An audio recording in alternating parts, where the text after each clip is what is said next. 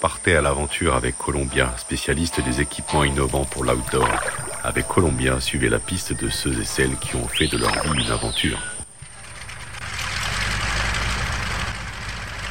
Là les évadés, il y en a qui deviennent aventuriers bien malgré eux. C'est le cas d'Antonio Senna, un Brésilien de 36 ans. Le 28 janvier dernier, Antonio survole l'Amazonie à bord de son Cessna lorsque le moteur s'arrête subitement.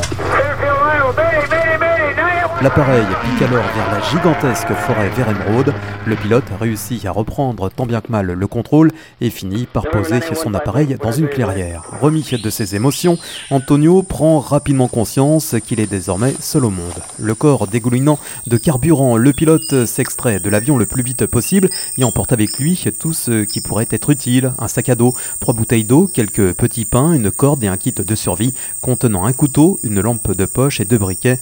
Quelques minutes plus l'appareil explose.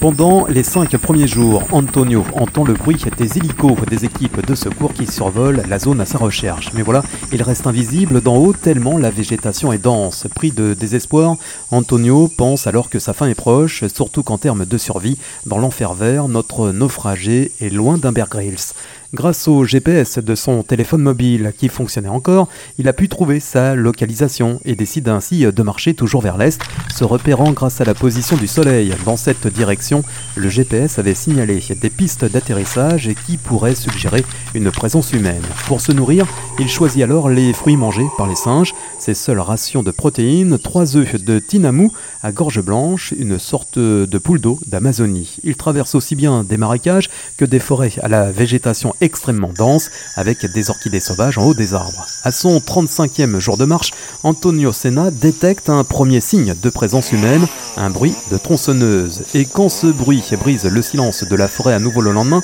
il commence à marcher dans sa direction, ce qui le mène à un camp de cueilleurs de noix. Maria Jorge dos Santos Tavares, qui cueille justement des noix depuis une cinquantaine d'années avec sa famille, contacte la mère d'Antonio pour lui annoncer que son fils était vivant.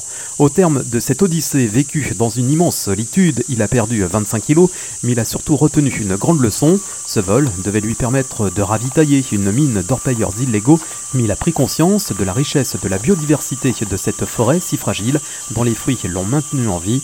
Depuis son aventure, Antonio Senna s'est promis une chose, de ne plus jamais travailler pour les orpailleurs. Columbia accompagne les aventuriers depuis plus de 80 ans. Chaussures, vestes, équipements, accessoires. Vivez l'aventure avec Columbia, la marque outdoor pour tous les passionnés d'activités de plein air.